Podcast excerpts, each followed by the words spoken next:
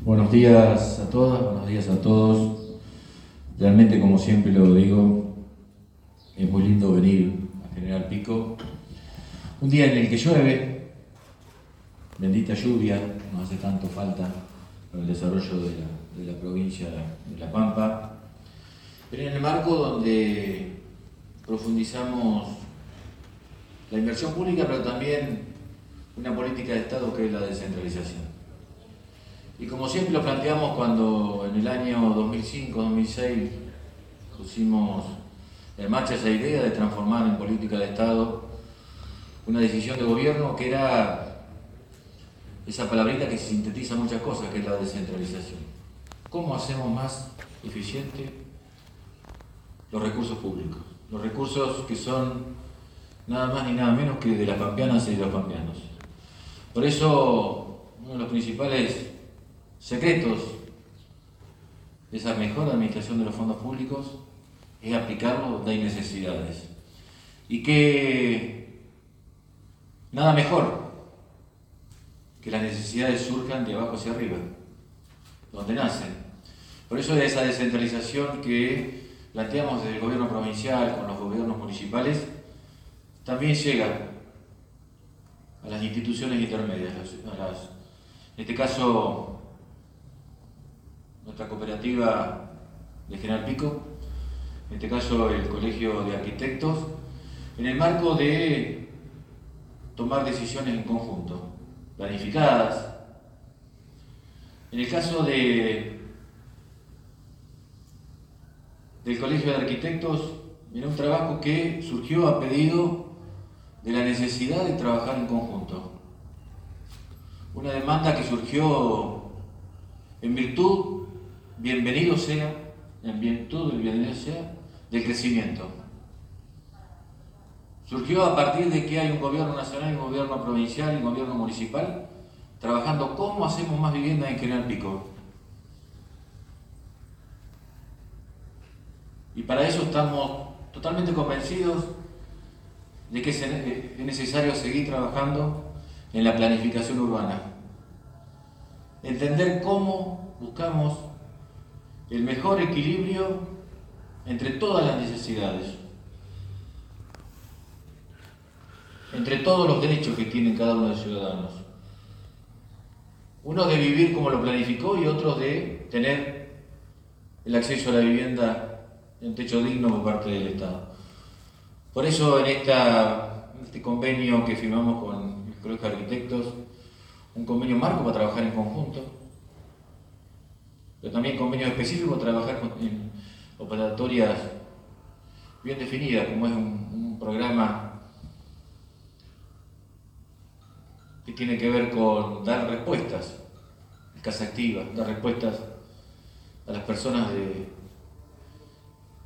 los adultos mayores, en un marco urbanístico del mayor desarrollo, sabiendo que las relaciones personales y a su vez las relaciones de cada una de estas personas con el Estado tiene una particularidad distinta. Y cómo también vamos a, planificar de cómo, cuál debe ser el desarrollo urbano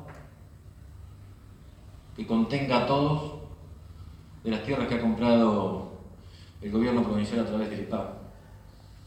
Por eso se está trabajando ya en el diseño de un convenio específico para ver cuál es el desarrollo urbanístico de en totalidad las 60 hectáreas que compró el gobierno provincial. Y no tengo ninguna duda que vamos a encontrar el acuerdo necesario para satisfacer absolutamente todas las necesidades. Porque necesitamos tierra, porque necesitamos ya seguir construyendo viviendas, más allá de que ya se han confirmado 632 para General Pico. Hay muchísimas familias, muchísima demanda. Así que seguiremos trabajando en ese sentido y creo que es un, un puntapié inicial, ese debate que, se, que comenzó en el Consejo Deliberante como corresponde, donde están los representantes de la sociedad, a partir de las representaciones políticas. Y como verán, no le tenemos miedo al debate, a la discusión, Creo que en, la discusión está la base del consenso. y en que hay puntos de encuentro. Y en eso nos van a encontrar siempre buscando el diálogo. Y otro convenio que mencionaba Fernanda es ver de qué manera fortalecemos un servicio público el cual necesita una pata de apoyo del Estado, pero también una pata muy importante que es una entidad solidaria haciéndose cargo de la administración. Y en este tema seguramente no termina aquí en un convenio para hacer frente a las erogaciones que produjo una pandemia, donde la estructura de costos afectó en todos los órdenes, el sector público, el sector privado. Por eso sabemos, somos conscientes y en eso le comentaba a Fernanda que pueden seguir contando con el gobierno provincial, porque en poco tiempo también va a ser necesario hacer nuevas inversiones